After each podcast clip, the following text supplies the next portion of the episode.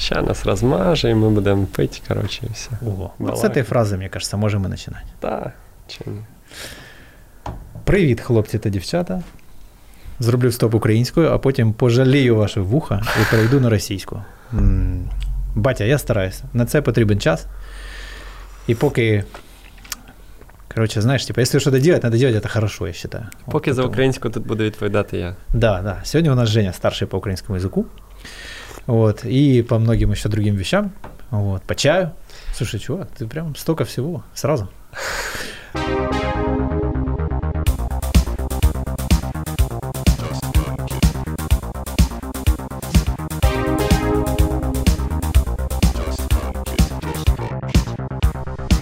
А, Потому что, знаешь, я недавно смотрел, э, хейтили очень сильно этих, э, господи, забыл. В общем, одна известная телеведущая, вторая известная певица наша. Вот, и они сделали интервью на украинском, и их прям порвали в клочья просто. То есть я понимаю, что они стараются, но, блин. А, все. э, Єфросініна і да, да, Полякова. да, их прям разорвали прям крепко. Вот. Хотя, блин, ну, я- ну, я считаю, что если делаешь, делай это хорошо, знаешь, типа, не делай вот это вот, не торопись, знаешь, типа, it takes time. В общем, да, перепрошую за свою российскую, вот, а я со временем научусь. Женя, так. Значит, э, у нас гость необычный, вот, э, неохватный, скажем так, пока что, по крайней мере. Вот, э, тебя нашла наш маркетолог Оля и горячо рекомендовала тебя позвать в гости, потому что ты сделал вообще необычную штуку, как по мне. Значит, он что сделал? Или давай ты сам, ты сам расскажешь. Мне кажется, да. Я да. просто за два тижні так розказував, що я Да, зараз вже- розкажу не цікаво. Да? Я пройшов з Києва до Запоріжжя пішки. Пішки пройшов і зібрав І мільйон. зібрав мільйон е, на своїх кінтів ЗСУ і волонтерів. Так. Донатів. Так, вот. И п- первый вопрос, на который ты наверняка уже отвечал, но я еще не слышал на него ответа. Как тебе в голову пришла именно эта идея? Кем ты был вдохновлен? Був чувак, я його відмічав в першому пості е, походу, типу стосовно походу, котрий приїхав на Вельчику півтори тисячі кілометрів Так. е, і зібрав там мільйон двісті, чи навіть трошки більше. Да. Е, і поділив їх на поверни живим притули. Приїхав за 8 діб, півтори тисячі кілометрів.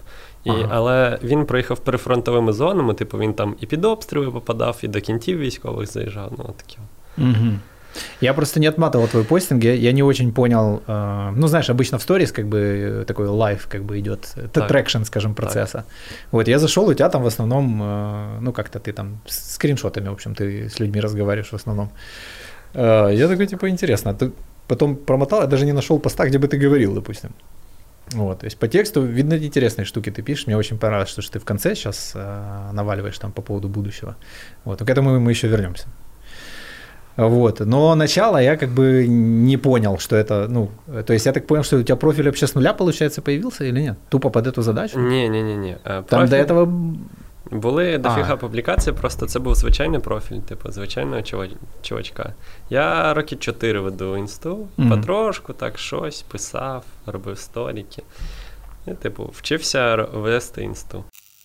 А почему именно Запорожье? Був прильот по Хортиці. Так. В новинах. Заходжу, дивлюсь, переходжу на сайт Хортиці, думаю, єбать, там красиво. Думаю, хочу попити там чайочка. Кат, забуваю про це. Оце їде чувак півтори тисячі кілометрів. Думаю, треба пройти. Згадую про Хортицю, гуглю відстань до Хортиці. 500 плюс кілометрів. Думаю, все, інфопривід. Нереально, нереально.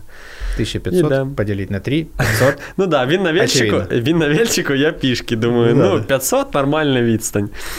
А, Так. і що? І що? А. Назад, А назад ты как повертаюсь. ехал, да? потягом. Заходжу. А в мене з першого дня були пробиті шкарпетки, типу, диряві.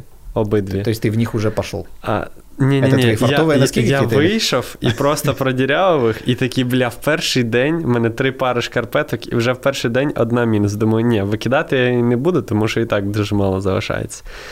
Я випадково їх вдягнув, сідаю в потяг, верхня поличка купе. А, я такий. Бля, незручно, ну, типу, діряві шкарпетки. Проходить якась дівчина, заходить в купе, каже: О, а ви Женя? Я кажу, да. Вона каже, можна сфоткатись? Я такий, да, злажу, просто швидко їх е, в цей в кроси, виходжу, робимо селфач, вона виходить. Я злажу назад. Mm. Дзвонить батька. Я йому розповідаю, коли, куди буду витрачати бабки. Ну там, е, І розказую про парамедиків своїх знайомих.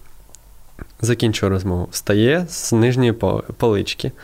А, Ця м, теж парамедик або якось пов'язане з медициною, з 102-ї бригади, дівчина, просто я її не знаю. Ми просто сусіди по купе.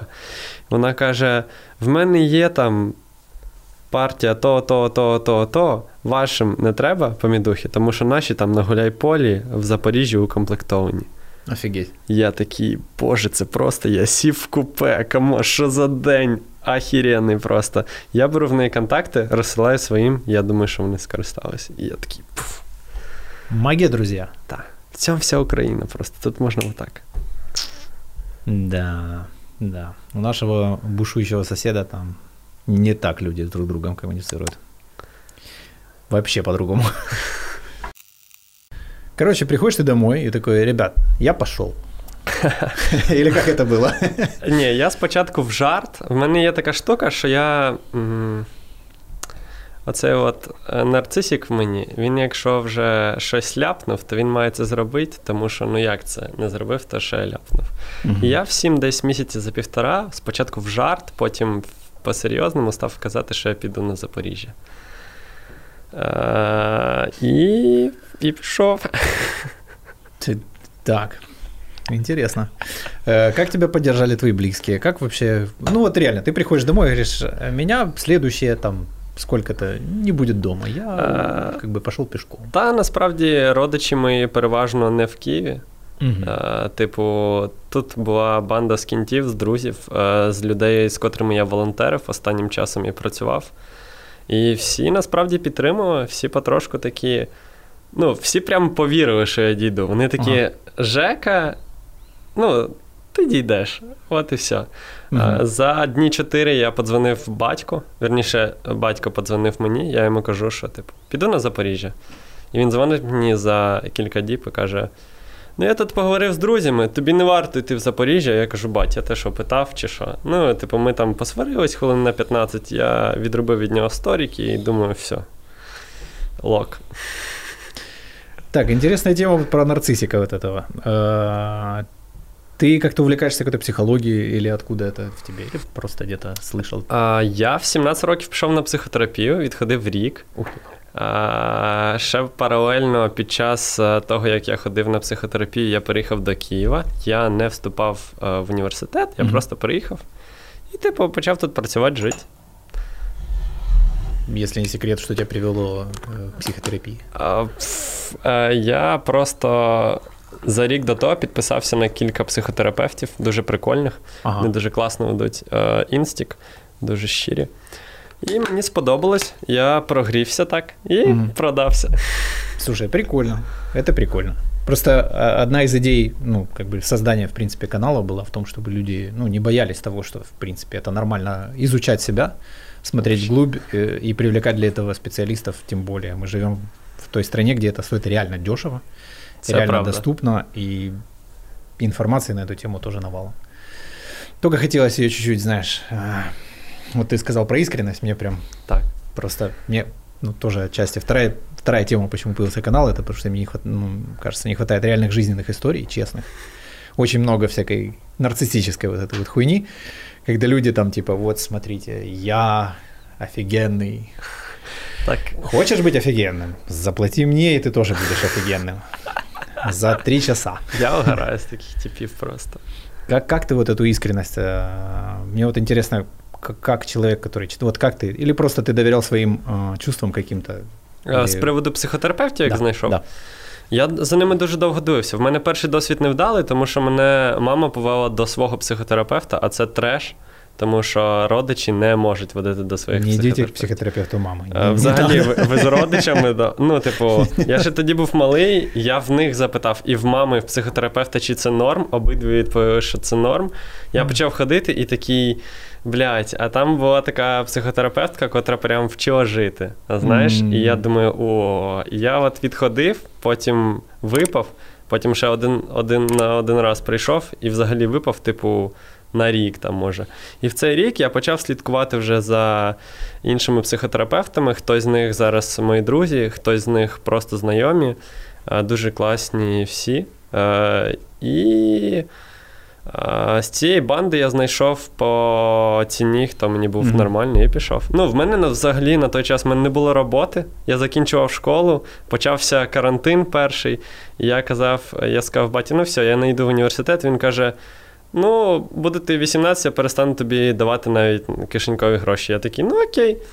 Е, і я з кишенькових діставав на психотерапію, не знаючи, чи в мене буде на наступний раз, а, Мгм. але вони магічним е, е, зв'яз- цим образом з'являлися. Тема магии того, что все происходит как надо, у тебя проскакивает в постинге. А, та е, є Вот, таке. э, Я думаю, многие посчитают это какой-то наивностью, вот, но я по своему жизненному опыту тебе скажу, что я с тобой абсолютно согласен. Вот. Все происходит под желание, тогда надо и когда надо. Вот. Единственное, надо научиться рогами не упираться сильно, а вот как бы расслабить чуть булки правда. и дать случиться важному. Э, Я к этому ощущению и к этому пониманию пришел в 38 лет. Тебе сейчас сколько лет? Мені 30 липня, коли я в Запоріжжя доходив, 20 виповнилось. У тебя вот, вот этот промежуточный какой-то психолог, он был прям очень крутой, судя по всему.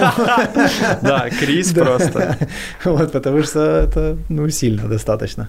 Что ты уже в таком доверии, это, это очень клево. Я просто, ну, мене настільки підготували. Е, суть же ефективної роботи з психотерапевтом, що ти довіряєш йому. Да. І, і я настільки довго слідкував за цією людиною, що я прям пішов і такий, ну я повністю довіряю. В мене не Мгм. було цього от, типу, Мгм. Класс. етапу відкривання. Я зразу такий, «Пшу, погнав. Круто. Так, друзья, я так понял, поддержали, близкие. Папа. По-різному. А, сестра, типу, вона відмовляла, але вона відмовляла з точки зору, а ти подумав про цю небезпеку, про цю небезпеку. І коли я їй сказав, що оце отак, оце отак, оце отак, вона така, окей. І почала Мгм. допомагати з самого початку. Походу. Мгм. Ну, да, что там, это сколько, когда это ты начал, получается? Е, 7 липня я вийшов 7 липня. о 6 ранку. Ну, да, что может страшного случиться? Всего лишь идет человек пешком, сколько километров это получается? Е, ну там десь за 500. 520, 550, я не знаю, десь так. Так, ну все, тогда рассказывай, как ты маршрут построил. Ну, то есть элементарные вещи. Вот э, как ты собирал? Ты консультировался с кем-то, кто занимается э, туризмом, там, я, не знаю. Я от тільки так я і зібрав екіп, тому що я зустрів двох людей, котрі займались е, спортиком. Ну, типу, Слава Балбек, він займається марафонами, ранмен, плавання. Він мені розписав схему, типу, як витрачати сили. Слава у нас тоже был. А, ну все. Да. Е, дав спортпіт, дав понча, а ще був один чувак, е, Андрій, е, котрий дав мені свій рюкзачок, дав вітровочку, розказав, яке взуття треба придбати, дав палки туристичні, вони мене дуже врятували в дорозі. І коротше, от якось потрошку-потрошку. Ну, мені впадло розбиратись самому. Коли мені треба щось робити, Мгм. е, я просто йду до людей, котрі шарять і все. Господи, какой золотой совет ты только что дал людям. Нет, надо же все самому. Надо же посмотреть весь YouTube. Надо приложить все усилия, чтобы это не случилось никогда. Ні, ну, То есть ты, ты не из этих, да? кто ні, ні, ні, ищет, я э, по фану просто. Хочеш роби? Прикольно. У тебя всегда было такое отношение к жизни?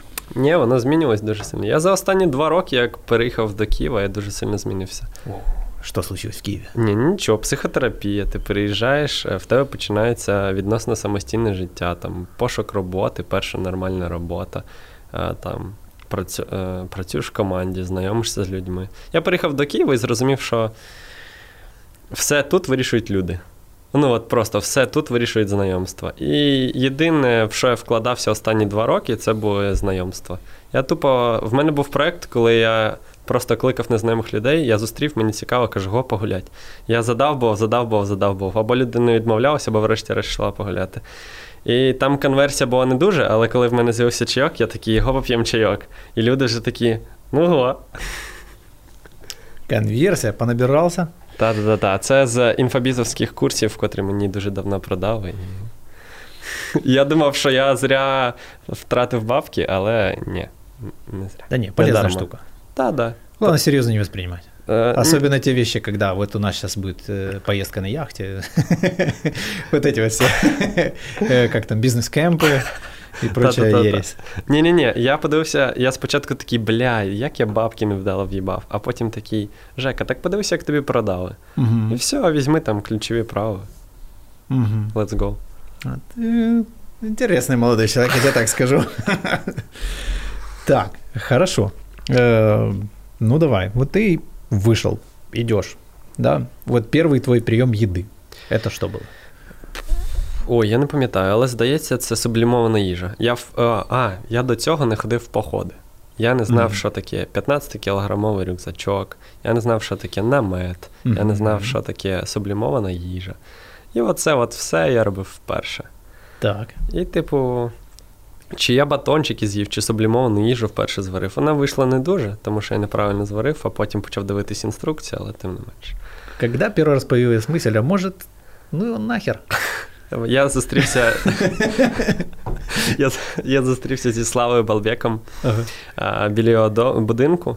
Це коло Львівської площі. І мене проводжав ще один Слава, хлопець сестри, до парку Тарас Шевченка.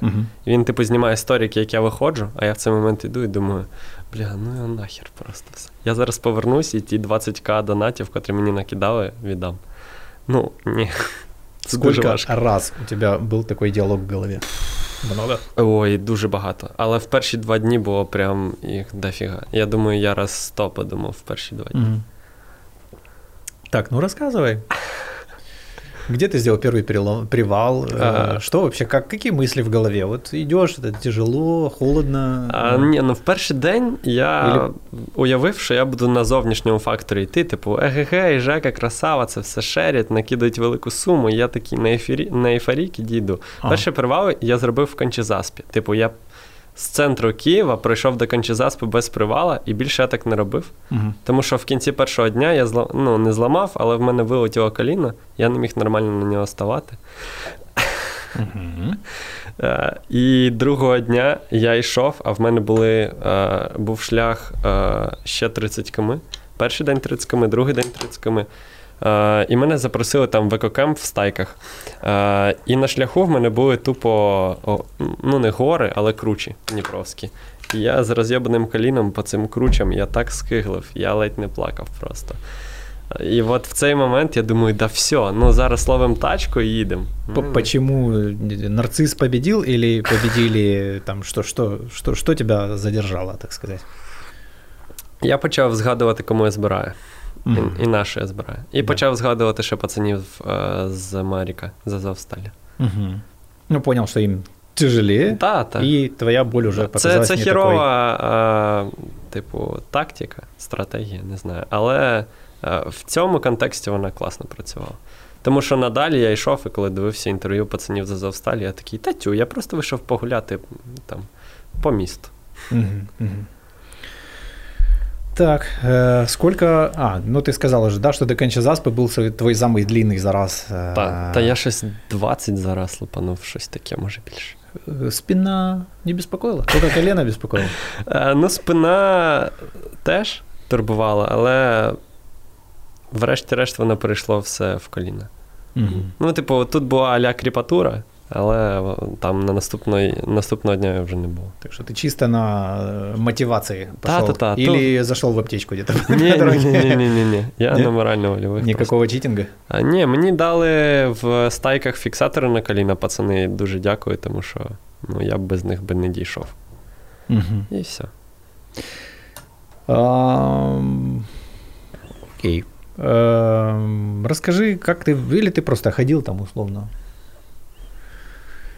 Вокруг смотрел, то есть э, как оно, скучно, не скучно. Я просто бегал длинные маршруты, Вот, ну, такое. Там как бы достаточно быстро поднаедает. Ну, я йшов, дуже мало бачив України. Я Мгм. йшов і, типу, такий: вау, я побачив Україну. Я йшов там поля соняшників, поля пшениці, а, дикі звірі іноді траплялись, ще якась штука. Люди проходжу, дивлюсь побут. Але коли набридало, я почав втикати е, в інсту насправді. Ну, типу, я йшов і починав знімати сторіки, відповідати всім, дивитися, скільки бабок збирається. Е, Потім е, я вже помітив, що коли я дуже сильно втомлююсь, я починаю, типу, по мапі, я там пройшов 500 метрів і оновлюю, типу, скільки йти від моєї точки. А, Есть такая штука, знаю. В мене взагалі, е, типу, випрацьовувалась згодом система, що я йду 5 кілометрів, відпочиваю півгодинки 40 хвилин, доходжу ще 5, і це 10, типу, загалом відпочиваю півтори-дві години, е, і потім знову так. Ну, типу, так, 30 км за день проходив спочатку, потім 20-25 було. Ты ближе к трассам держался или... Та, та, звісно. Ну, я ж розумію, що я не знаю маршруту. Я будую В мене була, були сподівання, що зв'язок буде нормально ловити вздовж траси. Але іноді я йшов, типу, крізь глухі села, типу, там, коли зрізав або не так будувався маршрут. І коли в тебе нема зв'язку, ти просто йдеш, херачить дощ цілий день, і ти такий, ну, назад я вже не повернуся. Ну, я вот уверен, у тебя есть пару интересных историй из этого пути. Yes. Ты кого-то, может быть, встретил. Ой, та в мене є історії з силового блоку, історії з хвостами моїми дуже цікавими. А, ну, в цілому, яку категорію обираєш? Цивільний чи Я силовики? бы давай и ту, и другую. Окей. А, ко- кожні мої хости були просто офігенні, Мгм. але я хочу розказати про, про трьох, напевно. Так. Е, На другий день я дійшов до села Стаєк і залишився там ще на добу. Е, Я зайшов, заходжу тільки на подвір'я, круча Дніпра, гектарів 50, напевно, що. Е, Пацани там будують екокемп.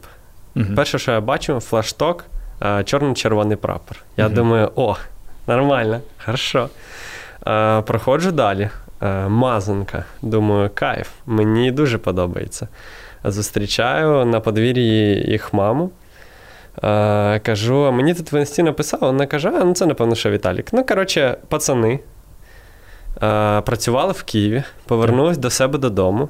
Е, в них є ще дід вічим.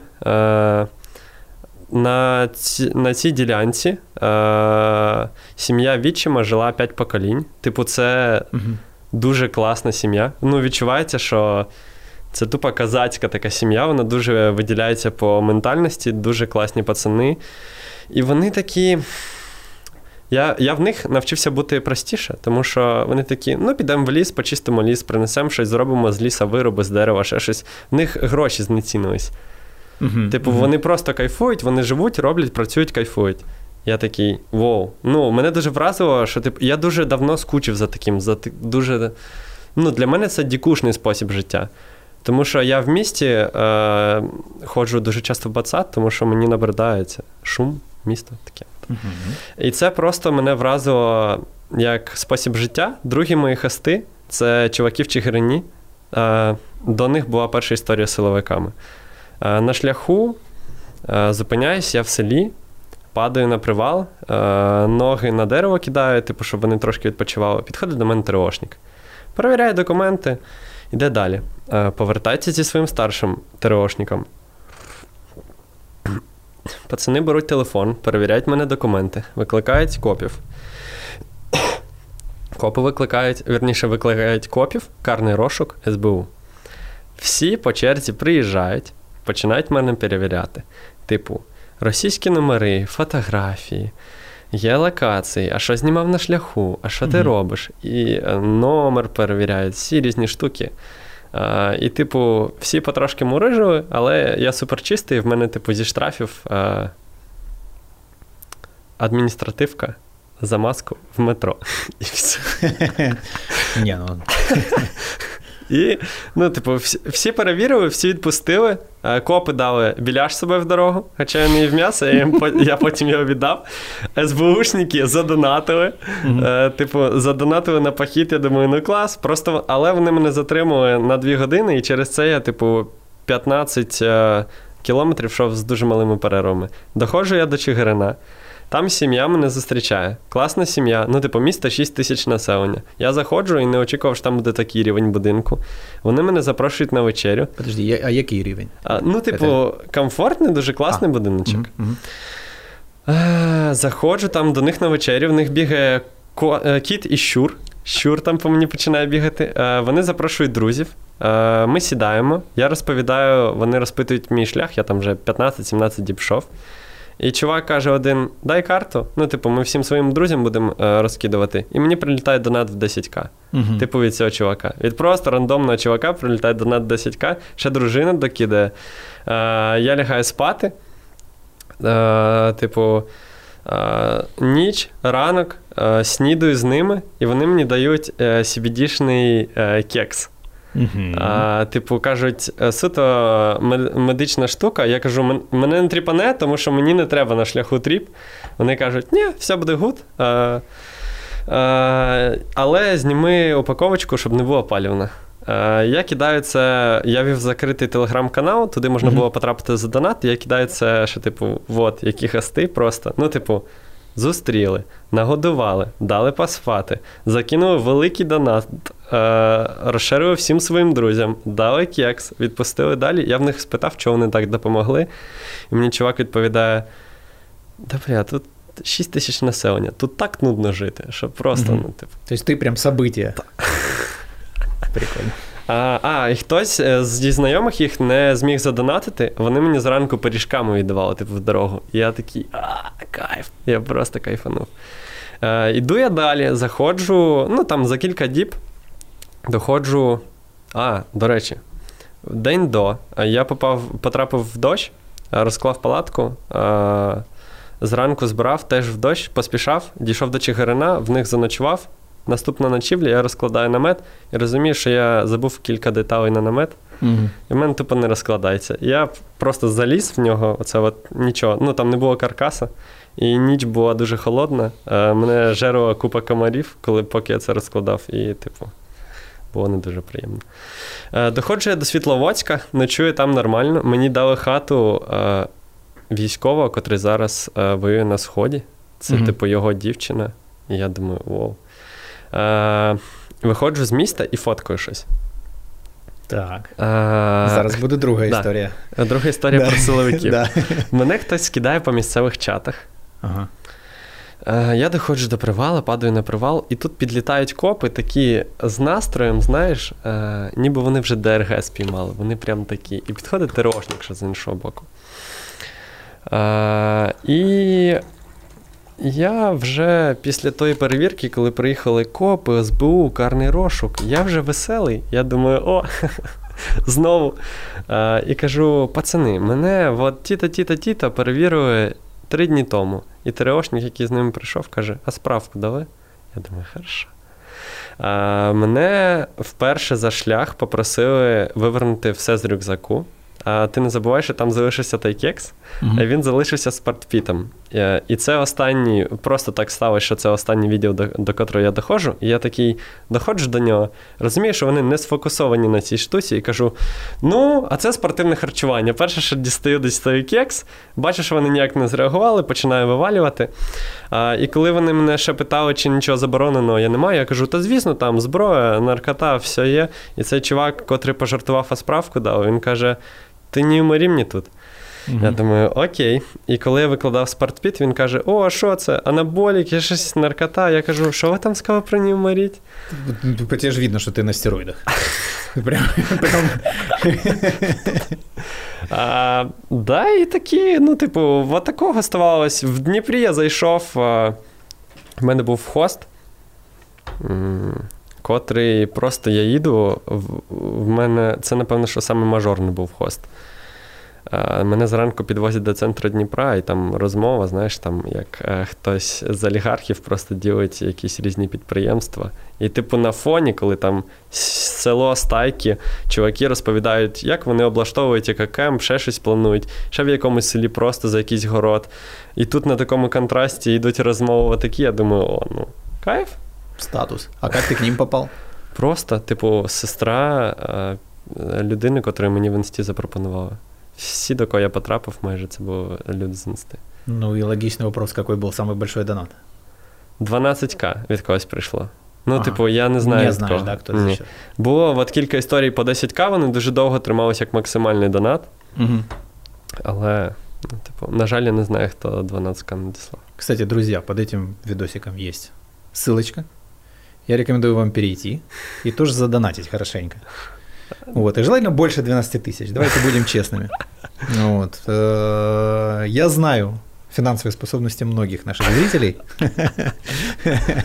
А посилання на що саме? На мою банку чи на ще якусь банку? На твою, звісно. Я просто продовжую збирати бабки. Я прийшов, і мені сказали: чувак, а на що закривати збір, якщо можна продовжувати ну, збирати да. і допомагати? Якщо несеться, то как бы, да. Не, не міняй кобилу на переправі. Ну так, да, я поки залишив там, розкидаю, але таке.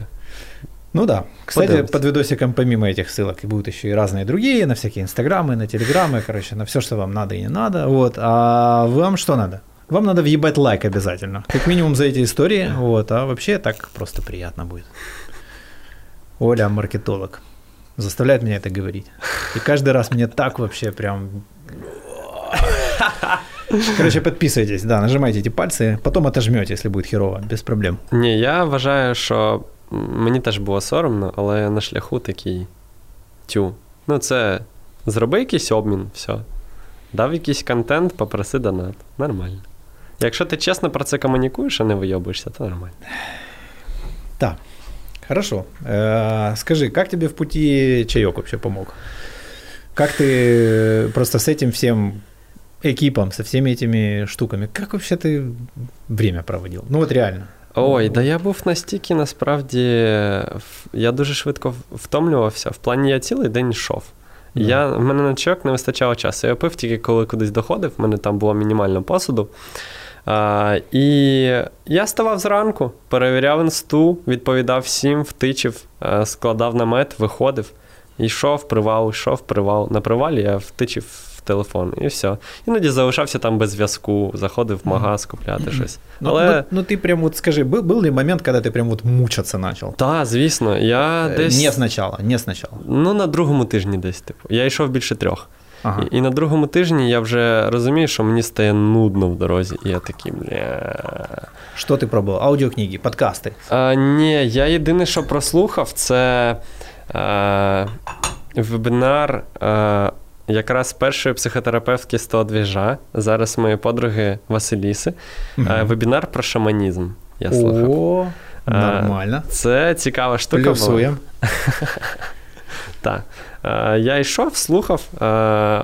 Типу, на два дні я це розтягнув. Була дуже цікава інфа. Там було і про ставлення до смерті, і про подорож між е, світами, умовно, і ну, про різні дуже штуки, про порівняння різних понять Е, типу аналізи з точки зору сучасної психотерапії, було дуже прикольно. І ти пожалів, що кекс був без ТГК, да? Ні, ні, ні, просто успокоїла. Е, та я, типу, три місяці тому перестав пити взагалі алкашку. Я її дуже рідко вживав і, типу, дуже помірно, я ніколи не був, типу, бухущий. А, І десь війну я ще один раз покурив і такий, ні, все. Я дуже рідко це вживав. І... Не делай часті воїну. Согласен. Ні, Особливо. мені на тверезу кайфовіше. Ну, я вмію кайфувати на тверезу, і від цього мені не треба такі от різні штуки. Так, есть еще вопрос, я не знаю, такой тебе задавали или нет, но расскажи о негативе. Ну, то есть я уверен, что тебе же не только хорошее писали. Писали і говно всяке. Було дуже мало насправді.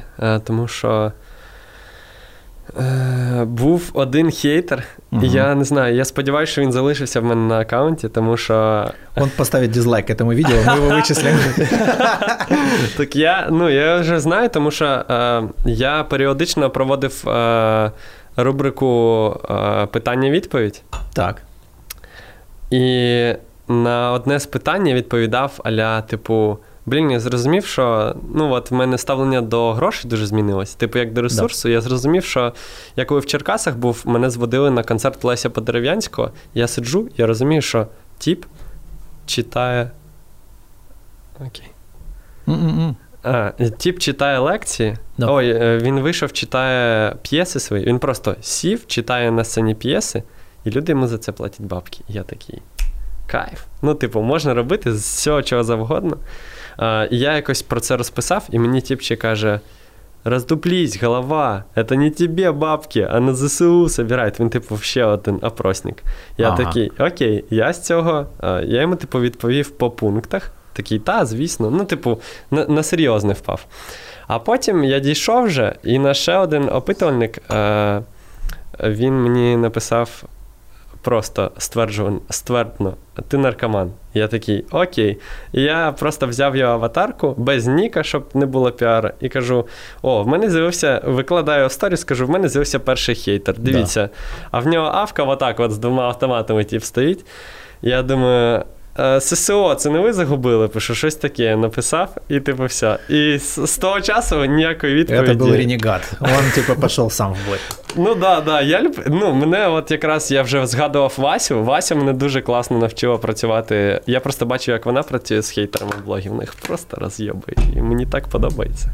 Ну, я тобі, як чоловік, який около медіасфери, скажу, що заработать хейтера это уже успех. То есть это ты, знаешь, таким одним пальчиком уже переткнул такую черту, знаешь, типа такой медиа-персоны какой-то. Вот, потому что, да, да, хейт еще надо заслужить. Вот, и э, если они появляются, значит, все хорошо. Это, знаешь, такой хороший знак так. от вселенной, типа, что, чувак, мы тебя видим. Даже они тебя видят. Даже ті, хто нікого не хоче видіти.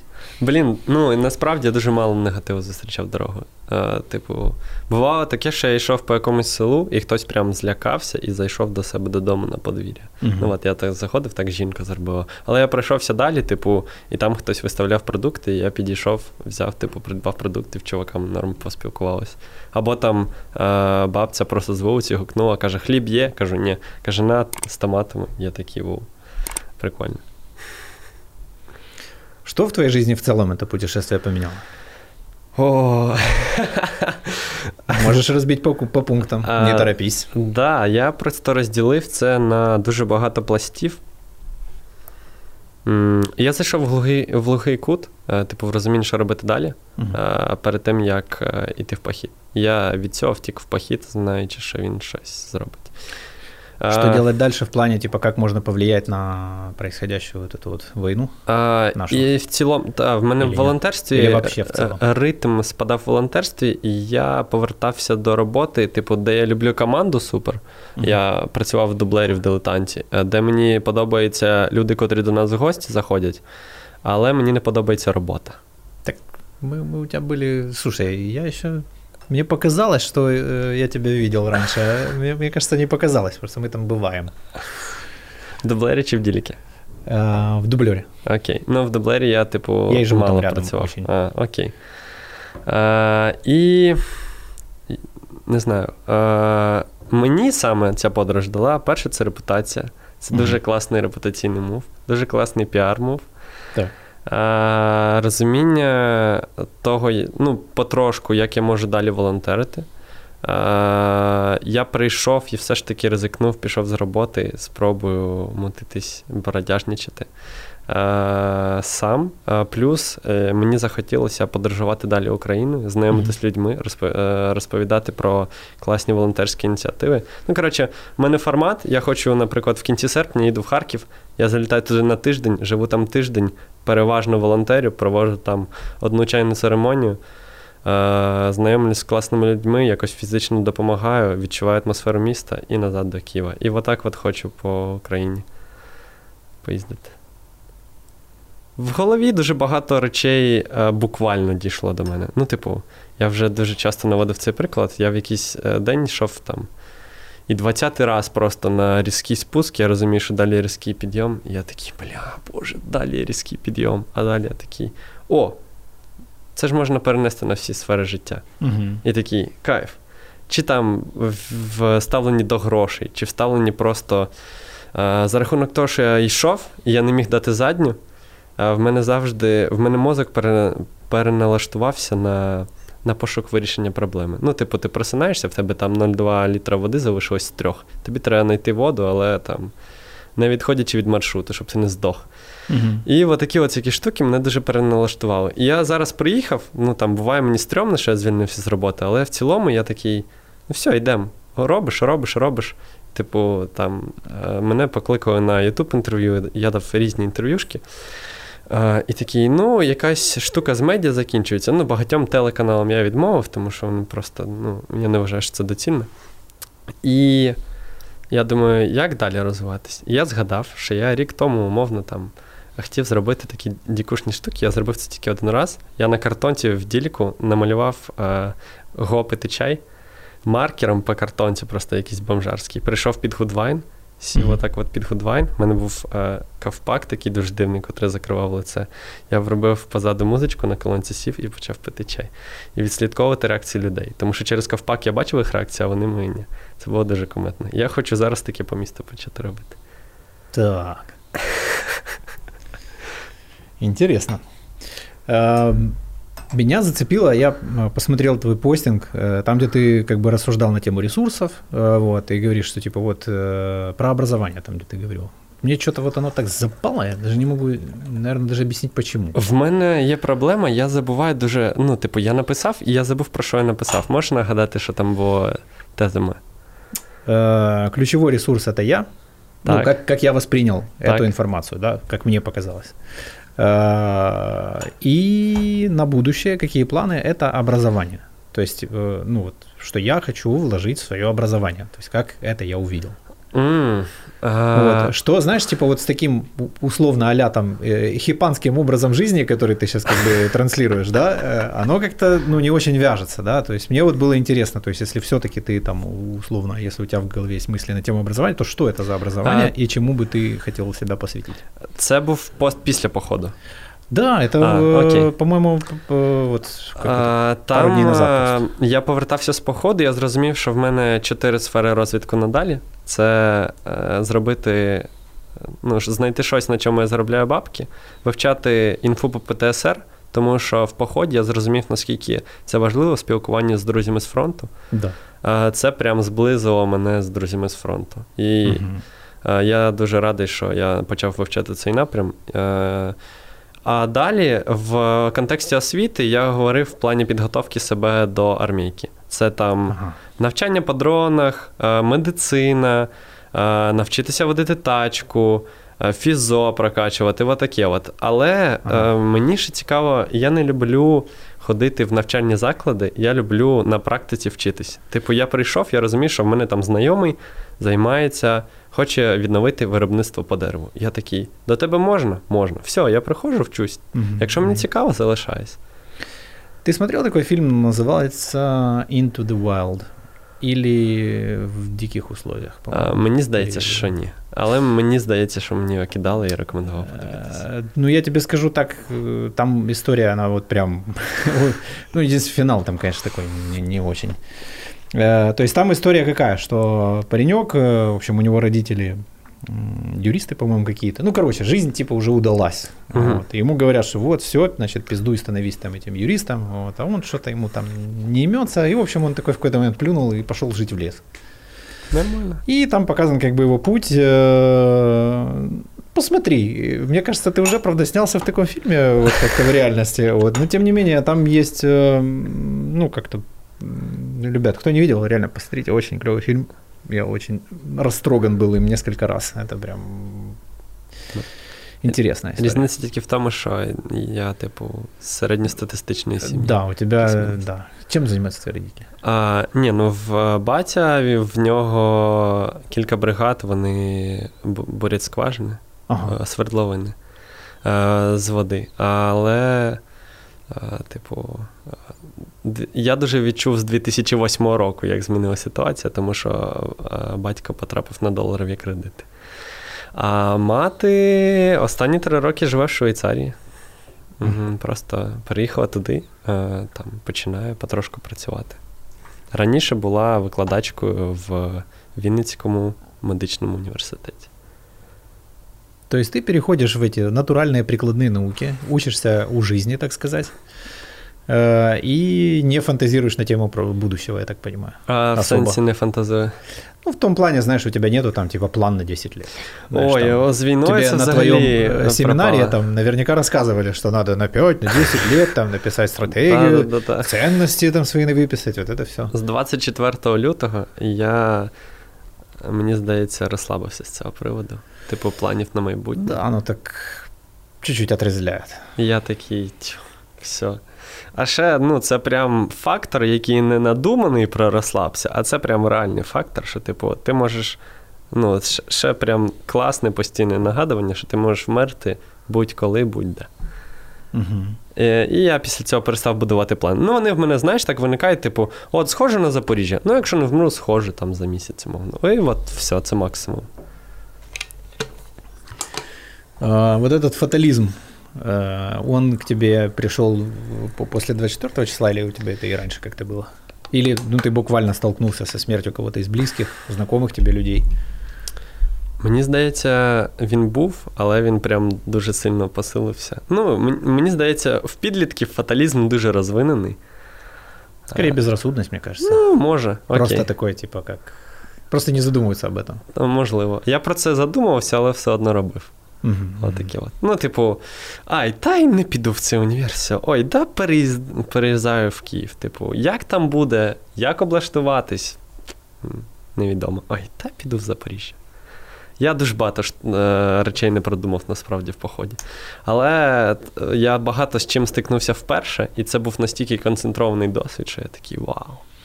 Які я так ідеї? довго цього чекав. Флешмоб, еще что-то. Э, Какие, э, что бы ты посоветовал тем, кто сейчас такой, бля, и я пошел. Е, Пластырь на ноги. Что И- еще? Я би порадив е, сходити в похід. Хоть Е, раз. Так, е, дні на три, просто кудись в гори, зрозуміти, що оце, оце, оце, оце, оце, оце з вашого рюкзаку буде зайве. Типу, е, ключове це легкість рюкзачку, е, багатофункціональність ваших речей, і, типу, оце вам нахер не потрібно, оце вам нахер не потрібно. І плюс е, розраховувати нормально навантаження. Мгм. Ну, тому що коли я йшов на. Я спочатку почав діяти, типу, мені три дні йти, типу, бахаємо, все по максимуму. А ну насправді там треба розумно розраховувати. Это как-то теория маленьких кирпичиков. да? Та-та-та-та-та-та. Воно прям от буквально шлях до мене це доніс, і це тепер в мене, в мене раніше була така штука, еге-ге, і зразу, а зараз я такий, та ні, Жека, давай от поступово, як воно йде, давай подивимося. Да уж. Дело в том, что в моей жизни сейчас произошел какой-то такой процесс, э, хотя, наверное, сейчас странное время для таких пониманий, э, что, ну, вот эта история про то, что про маленькие кирпичики, Угу. вот, что я сейчас стараюсь на любой процесс своей жизни, на любое желание в своей жизни, а, на любое какое-нибудь там действие посмотреть в перспективе хотя бы нескольких лет. То есть, условно, э, делать мне что-то или не делать, я вот думаю, вот мне это надо будет вот, вот через пару лет, например. Мне вообще в принципе это надо, я вообще в принципе буду об этом думать или нет. Цікаво. А в плані, чи є сенс це робити? Чи вообще, це не в херня? це? принципе, да. То есть вот как бы Окей. отсеять типа что-то нормальное от какой-то херни вообще полнейшей. А, а це Вот. ти в якому контексті? Типу, в е, грошах, в Во всем. А, окей. Вот. То есть, знаешь, типа раньше у меня было, вот я сейчас хочу что-то, и я на говно исходился просто. То есть я, ну вот, это прям, ну, типа как одержимость была. Знаешь, там условно там решил себе купить машину, и все, на год там вообще выпал. Вообще из всего, из Ой. личной жизни, вот вообще, в принципе, просто из всего. Но замутил такой, сел и такой, фу, что теперь делать? Вот теперь скучно. Вот. То сейчас как бы я на все смотрю, типа, как э, к этому прийти в удовольствие, как к этому прийти в долгую, и как сделать так, чтобы эти вещи там или какие-то действия, еще что-то, они со мной были долго. Да, Мгм. то есть вот максимально в удовольствие. Можно так это перефразировать, наверное. Да, Вот, похоже на твои эти ки- кирпичики? А, то есть, та, типа, я посмотреть почав- на это как на марафон, да? Типа, я навіть на- не почав дивитись на це як на марафон. Ні, на якісь процеси, типу там, не знаю, хочу бахнути чайну в Києві. На це я дивлюся як на такий марафон, котрий дуже поступово, не поспішаєш, вивірені дії, ще якісь штуки. А так, я став дивитись, типу, з точки зору е, необхідно в якості там армійської підготовки, е, або е, хочу. Мгм. Хочу, цікаво, цікаво. Азартно, цікаво, плюс хочу, тоді робимо. І похір, якщо це якась херня, все одно. Ну, тут я тебя поддерживаю. Вот. Бизнес-коучи, конечно, с тобой не согласятся. Вот, Ні, ну, в- от е, похід це одна з таких ключових речей, коли я розумію, що іде похід, і все, що я думав, що це я дарма зробив, в цьому я помилявся, ще щось, наше витратив на це час. Увесь цей досвід збирається, допомагає мені. Потім знову якесь плато, де я набираю дуже різний досвід, і потім знову буде така подія. І це вже не вперше за життя таке. Слушай, ну такой навык рефлексии у тебя достаточно мощный, я тебе скажу. Но я прям по-хорошему, знаешь, по-хорошему рад за тебя и даже немножко, может быть, где-то и завидую по-белому. Вот, потому Да что по-черному. я не такой умный, знаешь, мне пришлось А я не вважаю, що я... много всякой херни понаделывать и всякого вывести, чтобы, знаешь, там сейчас вот э, где-то вот понимать, о чем ты сейчас говоришь. Потому что я уверен, что для многих это такое, типа, ну, знаешь, как вот есть слова, типа, они же сказаны уже там тысячу раз, то есть вроде как все Та-та-та-та-та-та. все знают, но когда это происходит в жизни, Да, и вот это вот взагалі різне. оно как, блядь, да я это слушаю уже столько лет, вот, и те люди, которые вот это действительно понимают и проживают, они, ну, как-то по-другому это говорят, своими собственными словами, знаешь, Та-та-та-та. без вот этих цитат, там, кавычек и великих э, философов. Это очень забавно. И прикольно, что ты, ну, достаточно рано, как по мне, к этому пришел, это очень клево. І це була моя ціль, мені здається. Типу, в мене в школі не було прям таких кінтів. Я жив за містом, я жив сам, умовно. Ну, я там з двоюрідним братом грався молодшим. Але в мене в Вінниці, в рідному місті, в мене не було суспільства, яке мене прийняло. І Якось воно в мене почало виникати там, не знаю. Я в 15 років е, розпалюю в холодну зиму дровами котел і такий. Ну, будуть люди, яким буде цікаво вкластись в тебе і, типу, навчитись тебе чом- чомусь. Ну, типу, навчити тебе чомусь. І я такий. Окей, і воно просто в мене залишилось. І через деякий час я такий: о, ну, воно вже сталося, і воно стається надалі. Я такий, о, кайф. І от е, таке от поступово доходило. Я дуже хотів е, потрапити в суспільство, е, котре мене зацінить. І, типу, я я не вважаю, що. Ну, типу, я- я сьогодні казав про нарцисизм, я не вважаю, що це погана штука. Якщо ти визнаєш і кажеш, мені рілі приємно, коли мене там хвалять, коли я хайпую, коли там, не знаю, е, ви кажете мені якісь класні слова, коли е, мені якісь плюшки прилітають. Я не вважаю, що це погано. Питання в тому, коли ти це не визнаєш, або вважаєш, що ой, ну тобі з одного боку хочеться, з іншого боку соромно, і ти такий, я не такий. Ну ні. І от такі от різні штуки Мне подоходять. кажется, это вообще естественно. Ну, типа, просто, да, и крайности какие-то, да, это, конечно, лишнее. Когда человек, смотрите на меня, какой охуенный. Ты что, не видишь, что я охуенный? Блін, Так, ну, а ну-ка, иди сюда, я тебе расскажу. Іноді, іноді е, я таким захоплююсь, тому що люди такі. Вони іноді на підйобі це роблять, але це прям такі воу, людина собі може дозволити так зробити. Мгм, мгм. Я вот когда про хейт, кстати, спрашивал, вот, я просто, знаешь, сейчас достаточно такая токсичная среда, несмотря на то, что, казалось бы, сейчас самое время как бы объединяться и поддерживать друг друга. Но, тем не менее, людям страшно, каждый по-своему проходит стресс, каждый по-своему понимает его причины и следствия. Там, ну, как бы я не обвиняю. Э, Просто хочу сказать, что напуганный человек, он ищет на кого накинуться, знаешь. И накинуться на кого? Как правило, на тех, кто делает то, что он в себе в своей жизни запретил, не смог, еще что-то в этом роде. То есть он просто, по большому счету, те люди, которые притягивают к себе внимание, они как бы э, зеркалят э, людей, да. Если он видит, что кто-то такой плюнул там и замутил, а он, допустим, не смог, он начинает себя обесценивать и, естественно, хочет как бы... и- Но действительно трушная история, ну вот когда все действительно, вот прям, как ты говоришь, искренне и по-настоящему, оно и негатива тоже нет. В этом я уже тоже убеждался, скажу тебе, пока был запущен канал, он у нас сугубо дотационный, он существует просто на мои деньги, ничего не приносит, только берет деньги. И э, тот объем хейта, который был изначально, вот, то есть я прям, фух, ну я вы- выгребал там ого-го. Та? Я прям Цікаво. охренел в том плане, что, знаешь, я действительно искренне пытаюсь там поделиться там какими-то знаниями, еще чем-то, но у нас параллельно есть там маркетолог, который говорит там, чувак, типа, вот тут так лучше, вот тут так это, тут здесь, тут лучше убери, вот это лучше не говори, тут лучше не матюкайся. Вот. И я постепенно начинаю понимать, что я себе не принадлежу, и как бы мне не нравится. И параллельно с этим начинает расти хейт. Просто по экспоненте. Вот. И как только я типа так, ребята, все, разгоняем, типа, я вообще все, типа, если, если это делаю, я это делаю только в свое удовольствие, только как я хочу. И сразу хейт весь Так. растворился, его просто нет. А, я колись. А, знову, я повертаюсь до своєї подруги Васі. Ну, вона просто дуже класний психотерапевт. Я вообще прям, В неї дуже класні інфопродукти. Я колись в неї виграв, в неї був конкурс, типу, на пости. да. А, я написав три пости, як я провів своє літо а, з різною рефлексією. Я виграв місце на її курс по психосоматиці. Він тоді вартував, типу, там. 200 чимось бачей, і я не Так. міг собі дозволити його придбати. Я не дійшов той курс до кінця, тому що він нудний, типу, е, ти там маєш шарити анатомію, але багато ключових речей е, я там впізнав. А, і мене трошки, мене не найбільше в школі там в класі було, але мене стібали за те, що я іноді відрізнявся. Там, не знаю, в 10 класі я був веганом, ще якісь штуки, мене потрошку налітало. І, і там була така штука, чому болять дітей в школі. Дитина е, відчуває, ну, в неї накоплюється напруга всередині, може там в сім'ї щось відбувається, ще щось. І всі навколо відчувають і хочуть, типу, спровокувати її, щоб вона розрядилась, і всі перестали відчувати це напруження.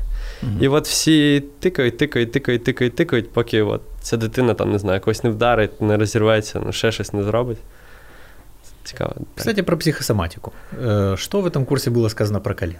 А, о, я вже давно. Ты не пытался рассмотреть этот А, э, и- процесс с этой стороны? Я не дивився насправді, але а, там насправді багато векторів, з яких дивитись. А, в плані там є суто про коліно, а є суто про загальні якісь процеси. Угу. Е, і ніхто не відміняє там, типу, загальна штука, коли ти просто щоб не пошкодував себе. Просто ёбнулся да, головой. да. Типа, иногда бывает. Это, мне кажется, тем людям, знаешь, которые увлекаются эзотерикой, шаманизмом там, и прочими вещами, надо говорить, иногда ты просто ёбнулся об табуретку. Е, Ні, от такі штуки відбуваються, а, пояснюється, як, типу, знов таки, в тебе напруження якесь, і ти коли йобнувся, ти ж матюкаєшся зазвичай, бо починаєш там злитись дуже сильно. І от все, в тебе вихід, ти на когось розілився, пахся. Тому що наш мозок, він дуже розумний. І насправді це все от, мільйон е, разів прорахував. Что самое ценное вынес для себя?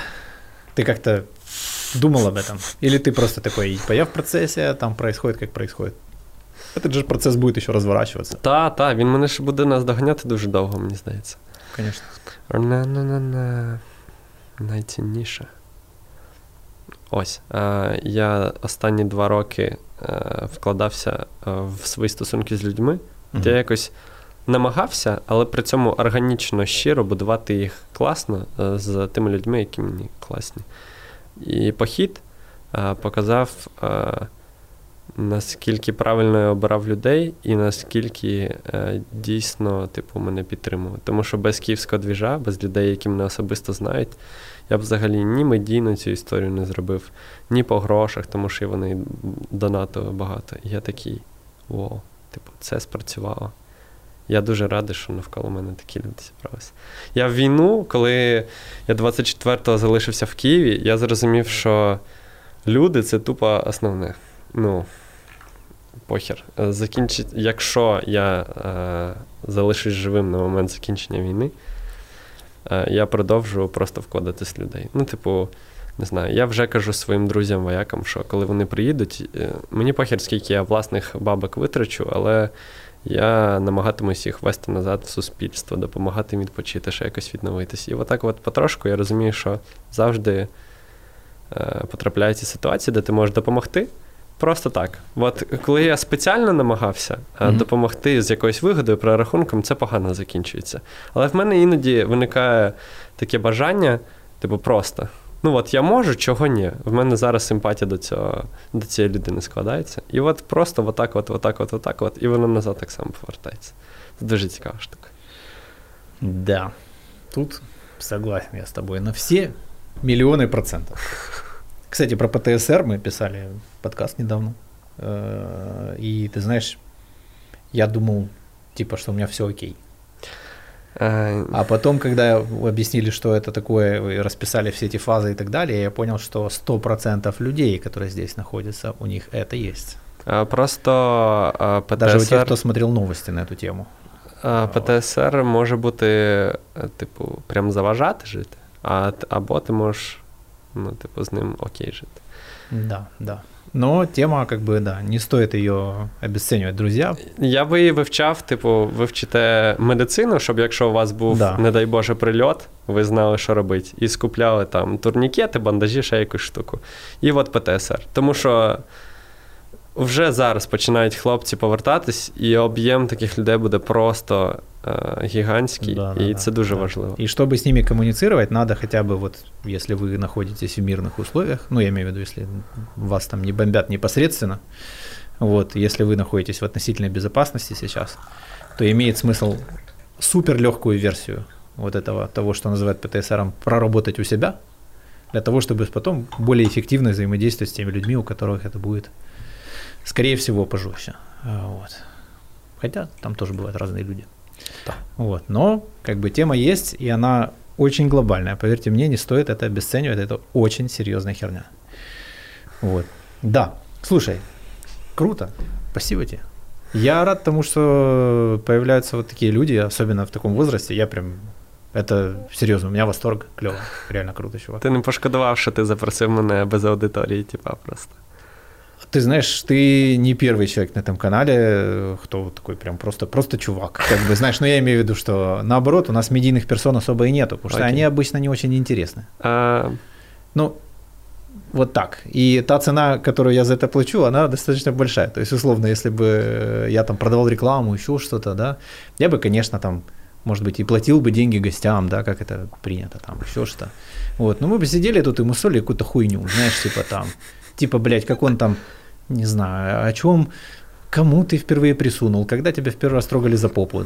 Там, ну, вот, и вот это бы оно вот смотрелось бы, да. Но я не вижу в этом никакого смысла. То есть я не понимаю, ну, я понимаю, почему люди такое смотрят. Они хотят из своей жизни уйти, да, и там по- последить за чужими, и как-то прожить там свою какую-то вот эту уебищность, забыть о ней на какое-то время, да, типа просто как бы не участвовать в том дерьме, в котором они живут, а вот пожить жизнью других, да, э, вот. И поэтому я категорически против и хочу, чтобы было больше таких людей, вот как ты, вот, которые не гонятся за цифрами в плане там типа своего там какого-то тщеславия, да, или еще чего-то, а гонятся за, ну, наверное, в моем мире просто каким-то человеческим добром и смыслом, осмысленным каким-то вот за свідому аудиторію. Ну, Да. нахуй мені масовка. Да, да, Воно да. не рішає. Да, то есть нам задача достаточно простая. Надо всего лишь 4% населения. А, Ну, там трошки більше. Э, Мені здається. не, ну, я чув е- за трошки більше. Если 4% реально вот становятся на проактивную позицию, в принципе, уже окей. То есть начинает происходить всякая магия. А если больше, кстати, мы сейчас, по идее, живем в то время, когда их будет больше, вот, то будет вообще красота. Ребят, напоминаю еще раз, ссылка в описании. Донатьте. Я сейчас прям задоначу. Вам даже, да, я, наверное, даже побью рекорд. Вот. А вы побейте мой, но я его еще не скажу, какой он будет. Я поїду в Харків, поїду в Миколаїв, буду показувати вам класних чуваків, яким я буду донатити. Або, якщо буде прям багато донатів, ми з вами зробимо е, дуже цікаву історію з ударним дроном. Ну, подивимось. Круто. Вопрос. Так. Тебе рано или поздно придется из этих Податково. денег тратить на себя деньги. А, ні. Чому? А, где, где ты их возьмешь? Я провожу чаювання. Я зараз а, дуже. то есть ты чайком под- э, А, делаешь так. себе бюджет, а то как бы не Ні, прикосновенно. ні, ні. В мене відокремлено від початку е, все, що я витрачав в дорозі, я Мгм. витрачав зі своїх бабок. Це було від початку прописано. Я прийшов, мені кажуть, ну ти хоча б на відновлення витрать з донатних. Я кажу, ні. Да. Я від початку обіцяв так, я буду робити так. Что я знаю, что у ребят, кто занимается системно уже этим, там есть некий внутренний конфликт, когда они рано или поздно приходят к тому моменту, что какую-то часть бюджета надо реально выделять на себя, потому что... Е, в мене формат трошки інший, тому що я я качуючий буду. Е. Я буду приїздити, допомагати, збирати на цих людей, їхати далі. І, типу, хочете підтримати, прийдіть на чаювання, я ще зможу побродяжничати, а не повертатись в хоріку і, і працювати фіцом. Ну, типу, і все.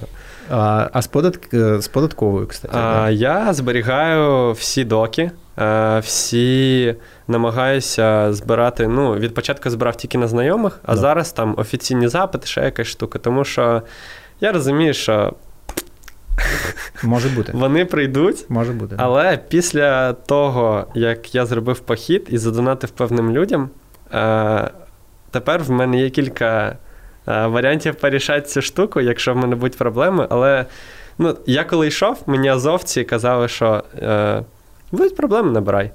А Мгм. я їх ні разу за дорогу не набрав. Потім розповідав про ці штуки з силовиками. Вони кажуть: тю, чого ти не набрав? Я кажу, так наше, я ж можу сам вирішити. Ну, типу, я до такого, я таким користуюсь, тільки коли я прямо розумію, що взагалі не можу вирішити. Когда ты съел кекс с CBD? Так, а, Я забыл. а Світловодська наступного Я просто дня. купил себе CBD, вот, и я в целях, у меня со сном есть небольшие Так. проблемы, вот, и мне сказали, что это прям очень действенная штука, я наконец-то его нашел, причем это было так тупо, что я, блядь, я тебе даже писать, насколько это тупо не могу. Я его искал, там, все, типа, как его заказать, там, какая-то полукриминальная тема, и, короче, захожу в магаз, где я покупаю спортивное питание, А, и такой смотрю, на полке тупо CBD стоит. Я типа, это что? Он такой, масло CBD. Я типа, что, его можно просто так купить? Он такой, да. Называется оно. Блядь. А я недели три, короче, что-то мучился, там искал, думал, как его заказать? Е, та, та я, от Світловодська, коли мене обшукували, я наступного е, того ж дня дійшов до Кременчука Мгм. і просто перед сном з'їв. І нічого не було, ну насправді. Я просто. Я і так норм би поспав, і так норм поспав. Ну, ты и так, да, выглядишь достаточно ровным парнем. Та проблем зі сном в мене з дитинства немає, я цьому дуже радий. Наверное, у тебя совесть чистая просто. Друзья, переходите нахер по ссылке и донатьте деньги. Это реально сейчас очень важно. Э, Почему это сейчас важно? Потому что мы находимся в той фазе, когда мы привыкли к тому, что есть война. Вот. И той волны, как раньше, когда все там, а, надо срочно все задонатить, все, короче, она вот проходит, а война все еще идет. И мало того, расходы на нее сейчас растут. Так, я в, на початку війни є прога Life Map. Мгм. Там можна дивитися події, типу, які з офіційних новин дійшли. І вони по мапі України показують. Я, типу, нещодавно зайшов і зрозумів, що інтенсивність обстрілів вона виросла там ще з часів пізнього Маріуполя вдвічі. Да? Я такий. Да, да, да. Не, ну сейчас там полупили этими склады, и там уже чуть потише, но Ну, тем не менее, тем ну, не менее. Інтенсивність дуже велика. Да, если мы посмотрим на войну с точки зрения денег, то сейчас они расходуются кратно больше, чем в начале. Это как бы правда, которую надо принять, и меньше эти расходы становиться будут вряд ли, учитывая, что нам еще и все это восстановить и отстроить надо. Вот. э, да, если вам Женя, например, лично неприятен, есть еще United 24. Вот, Є ще э, повернись живим, дуже да-да-да, класний, да, да. притули, ну, типу. В общем, не забывайте, это очень важно, помните об этом. Ну что, разум до перемоги. Рад знакомству. У меня есть дружбан, с которым а, тоже будет э, чайное заведение. Вот. И он э, делает тоже в Киеве э, чайные посиделочки. Прикольно. Я думаю, что может быть даже как-то вас вместе, чтобы, так сказать, охват увеличить. Вот. Мне кажется, будет круто. Спасибо Да. тебе, спасибо за чай, спасибо за то, что ты делаешь. Спасибо маме и тату за Це те, такого що я хлопця. народився. Да. А, Я доп... е, Сорі, останнє, що ти Давай. сказав спасибі. А, Я раніше відповідав, то нема за що. А Ага. в якийсь момент е, я десь прочитав, що це знецінювання, те, що тобі дякують, і я тепер завжди відповідаю, будь ласка. Так що, друзі, кайфуємо. будь Я вот ласка. был в Чернівцях, они говорят, навзаем. Навзаєм, навзаєм. нормально, так. Да. Да. Тоже, в принципе, покатит. Все, друзья, пока. Бувайте. Ой, подожди. Хочешь Кремль взорвать? О, Да, давай. да, давай, е, давай почнемо з Кримського моста. Давай, можем несколько раз даже что-то взорвать. Давай. Так, нажимай любую кнопку, у нас будет какой-то звук. Давай червону бахнемо по Давай. класіки. Е, Почнемо з Кримського моста. Это наш друг Саша Таб из э, Калуша. У нас в срате новины мы записывали. Ну Вот, поучаствовал. Да. Что еще? Давай еще что-нибудь взорвем и закончим. Что-нибудь такое. Мыша. Та все. Мост мы уже взрывали. Кремль, да, полібаса, ну. І що раз? Мейнстрім.